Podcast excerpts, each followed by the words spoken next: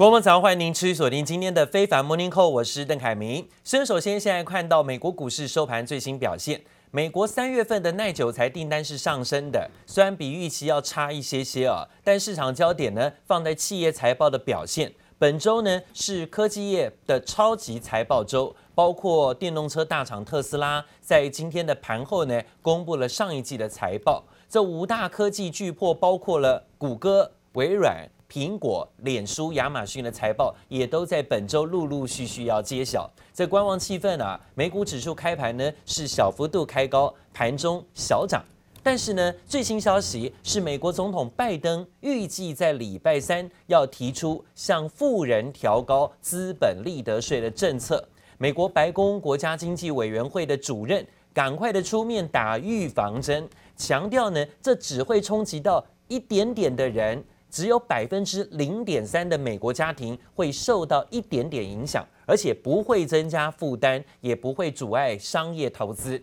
但是呢，他并没有透露具体调高富人税的幅度。而讲到了美国超级财报周的起跑，全球新冠疫情持续增温。印度一单日的新增确诊病例继续刷高啊！现在土耳其宣布全面封锁等等问题，可能会干扰未来的股市行情。不过，看美国股市的表现，昨天呢，最后震荡尾盘是整理，道琼小跌，但其他指数呢大多维持走高。道琼最后小跌六十一点，纳斯达克指数涨一百二十一点，继续的创高。标普五百指数上涨七点，也维持创高表现。而在费半指数的部分，昨天表现最强势，大涨了五十三点，幅度有百分之一点六七，收在三千两百五十点左右。但刚刚提到的印度疫情大爆发，新增的确诊病例屡屡创高，许多城市呢已经没有病床可以收治病患，民众呢被迫想办法的在家里治疗新冠疫情。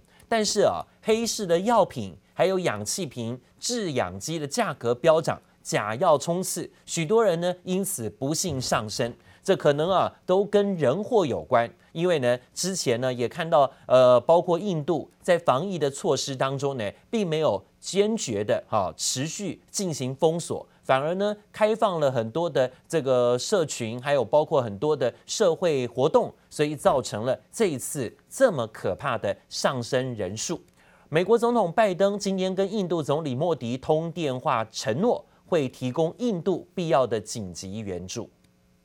The president spoke today with Prime Minister Modi of India, committing that the United States and India will continue to work closely together in the fight against COVID. The president pledged America's steadfast ongoing support for the people of India who have been impacted by the recent surge in the COVID-19 cases. Many countries are still experiencing intense transmission. and the situation in India is beyond heartbreaking. WHO is doing everything we can,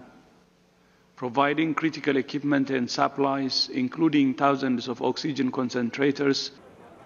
我们看到印度最新通报了一天之内新增超过三十五万起的确诊病例，连续第五天高居全球之冠。不止美国呢，现在才要出手援助啊！包括 WHO 的秘书长谭德赛也表示，已经正在加派人员，并且增送物资前往印度。莫迪也向拜登提出呼吁，希望美国放宽疫苗的智慧财产权规定，因为呢，印度虽然可以制药，但是呢，有很多的重要原料是被美国给管控的。现在美国呢，不肯放松管控智慧财产权的规定。让印度的制疫苗厂商可能是无料可用啊！目前印度的黑市充斥的医疗物资价格乱涨，有民众呢说花了大概是台币一万八千多块才买到一罐氧气钢瓶啊，价格是平常的十倍。更传出呢好几起的民众由于买不起黑市贩售的基本药品跟氧气，就直接死在医院门外啊！另外呢，火葬场的工人更感叹啊，现在根本没有办法举行应有的仪式，尸体运来就立刻要火化，场面呢令人震惊。现在的殡仪馆太平间几乎都是塞满尸体。的确呢，现在印度的产况也让所有全球目光的焦点都看到，而且呢，开始也针对印度的来往班机进行封锁。不准呢有印度的航班再进入到相关的国境了。但是看到这疫情扩散的速度呢，像野火燎原，医院病床、氧气严重供应不足。美国、英国、法国、德国现在呢才说会伸出援手。印度周日惊爆单日新增近三十五例确诊，不但是当地连续第四天新增确诊逾三十万例，更打破全球单日新增病例纪录，震撼全世界。印度总理莫迪坦承，疫情已撼动整个国家。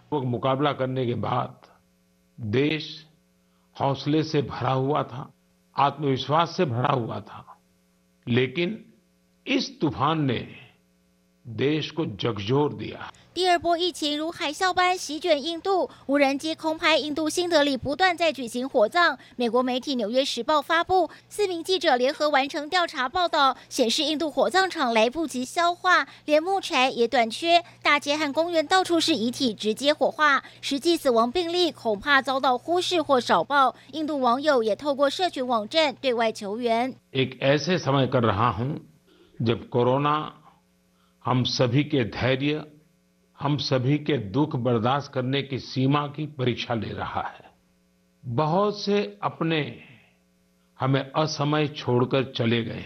印度各地医院更疯狂张罗氧气罐，尽管工厂拼命加工，仍是来不及。新加坡成为第一个支援印度医用氧气的国家，印度也特别派军机载回。India's third phase of vaccination begins from the first of May, under which everyone over the age of 18 will be eligible to get their vaccine against COVID-19. 欧美各国也伸出援手，白宫周日宣布将提供印度生产疫苗所需的原料和医疗防护装备。英国、法国和德国也相继做出承诺，将提供及时协助和支援。据孟买政府官方最新调查，有百分之三十六点三的居民样本检测出新冠肺炎抗体呈阳性，显示每三人就有一人感染新冠肺炎。自分自身もコロナに対してその 意识が薄れてるっていうか、去年に比べてだいぶちょっと。怖さが薄くなってるのかなとは思いますね。自分の中でも。此外，日本疫情也刹不住。二十六号是东京、京都、大阪跟兵库第三度进入紧急状态后第一个上班日，各大街头仍出现许多通勤上班族。周日东京涩谷也是满满人潮，实际成效恐怕有待观察。记者黄心如、林巧清综合报道。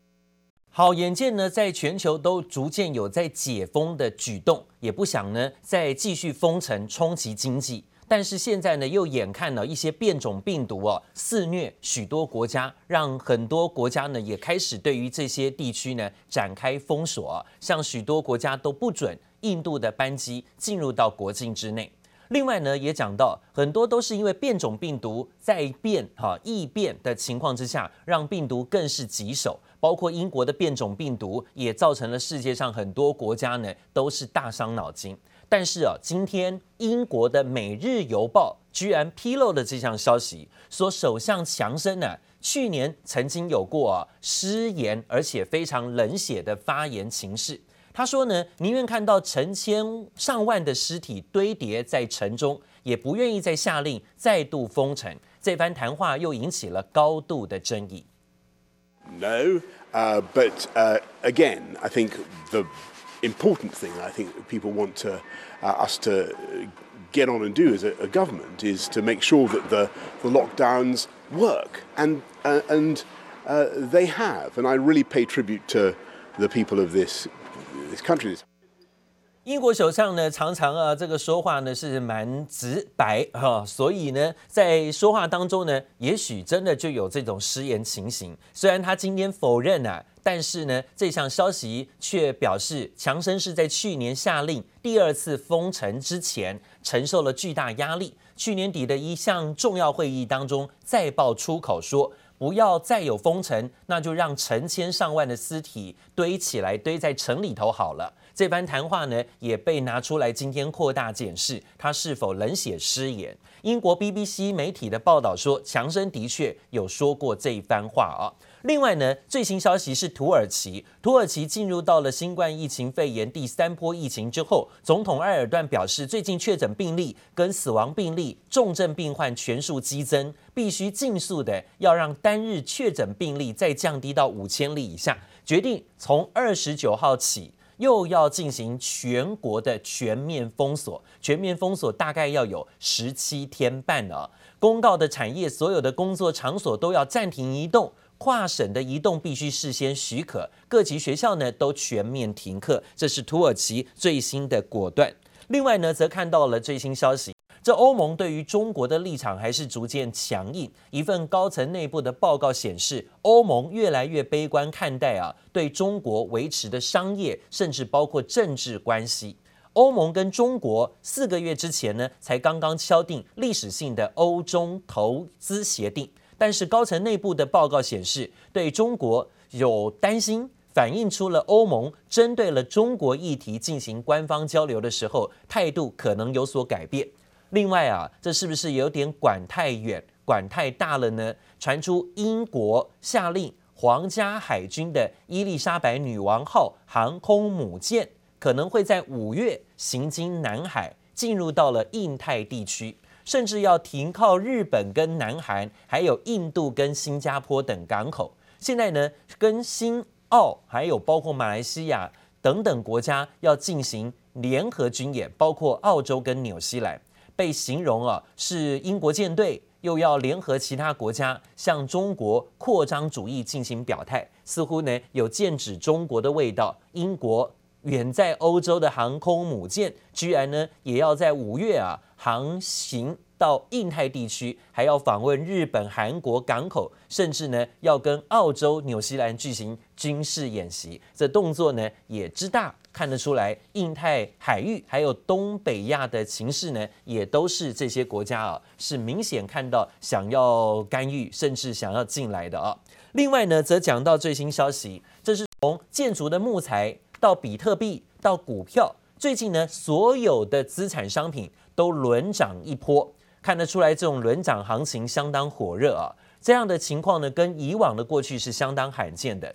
这个现象呢，令经验老道的投资专家也感到不安。今天看到了，包括 GNO 资产管理公司的创办人就说，这次跟过去几次经历的泡沫有点不一样。先前的泡沫呢，是在经济看乎完美的时候啊出现的，但是这次呢，却是在经济遭到重创的时候出现扬升，而投资人疯狂的追捧资产的景象，这让投资专家很担心啊，历史可能又会重演。而且警告大家要留意资产泡沫的风险，甚至呢还猜测这一次的回档幅度可能更胜以往啊。这一点呢是有些投资专家开始在警告资产泡沫的风险疑虑。另外呢，全球股市的确啊不断的是飙高，持续进入到了五月，有许多策略师说啊要留意五月抛赶快跑，九月中再回潮的这种股市格言。今年可能会大行其道吗？因为股市的涨幅有很多国家都很高，许多的利多呢都已经几乎是出尽了，但是酝酿中的震撼却可能规模不小。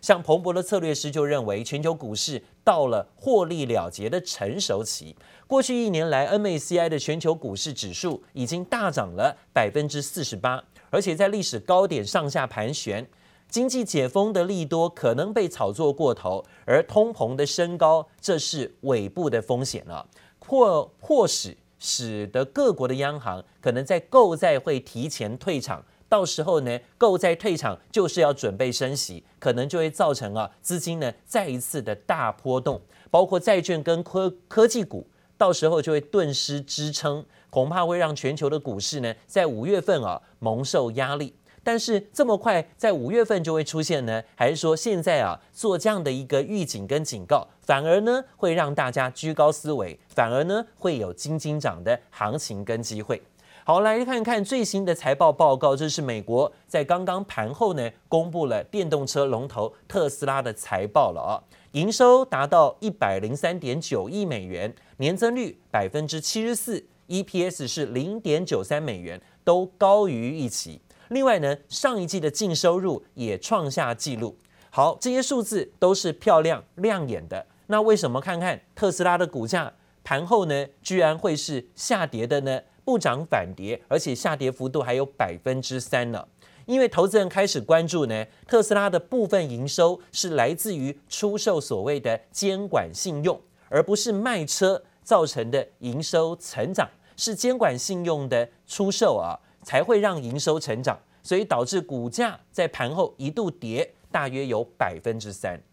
那看到了美国有十一个州啊，要求呢把这个车厂啊想要把汽车卖到该州，就必须呢要符合到二零二五年以前一定的销售比例当中的零排碳车辆。就是说呢，到二零二五年以前，一定要销售一定的比例啊，是电动车，或者是不是用这种油耗车。做不到的车厂呢，就必须从其他符合条件的车厂，像是特斯拉，去购买这种所谓的监管信用。监管信用就是所谓啊特殊的排碳啊额度啊，特殊的排碳额度。在这样的情况之下呢，让特斯拉似乎靠着这所谓的监管信用。大赚了一笔啊！这也让特斯拉靠着监管信用赚进了相当多的营收。上一季有五点一八亿美元营收，都是靠它。而破纪录的净营收却只有四点三八亿美元，所以引发了盘后担忧，导致特斯拉股价盘后呢是大跌了一波，跌幅大概有百分之三左右啊。那尽管特斯拉说克服了晶片短缺的问题，但上一季的汽车销售量年成长还有百分之百。也交付了十八万辆的新车，打破了预期，但是服务中心只成长了百分之二十八，这凸显了客户面临着漫长的等待维修时间，服务跟不上所售车辆的数量。面对未来呢，特斯拉预计二零二一年的全年啊，车辆的交付量会成长百分之五十，这也代表今年的最低交付量应该要有七十万台。不过呢，最新消息在中国。广东省的广州市高速公路又发生了有六辆特斯拉同时被交通警察拦截，引发网友热烈的讨论，质疑特斯拉不被允许上路。尽管呢，中国官方否认，但消息已经打击到了投资人对于特斯拉在中国市场发展的信心。再来是看到苹果公司二十六号表示呢，为了加速投资美国，未来五年要扩大在美国投资百分之二十，拨出四千三百亿美元的支持就业，大约和台币是十二兆元，并且要吸手供应商跟制造商，在全美国各地再创造两万个工作机会，还有在美国九个州要开发下一代的矽材，推动五 G 的创新。苹果公司说呢，这笔金额包括对美国供应商的支持，现在直接的支出、资料中心的投资，还有在美国的资本支出以及其他国内的支出，这也包含在美国二十个州啊，要设立数十个。苹果电视生产的基地啊，想要创造上千个就业，并且支持当地的创意产业啊，这似乎呢也是呼应着美国拜登总统就任之后要求很多啊，这个美国制造要回到美国的这种政策跟方向。